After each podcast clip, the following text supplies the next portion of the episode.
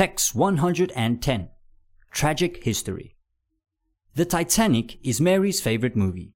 She thinks that it is Leonardo DiCaprio's best movie. She doesn't understand why he didn't win an Oscar for it.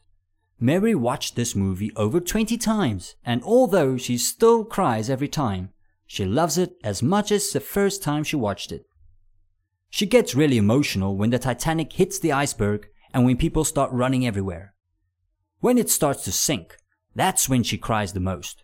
She can't believe it's a true story. She doesn't like to think how so many people suffered. Overall though, she likes the movie because it's a love story. She always wanted to have a love story like Jack and Rose had. It is so passionate and true.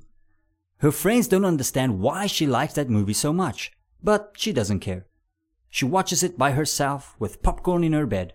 The Titanic will always remain the best motion picture according to her.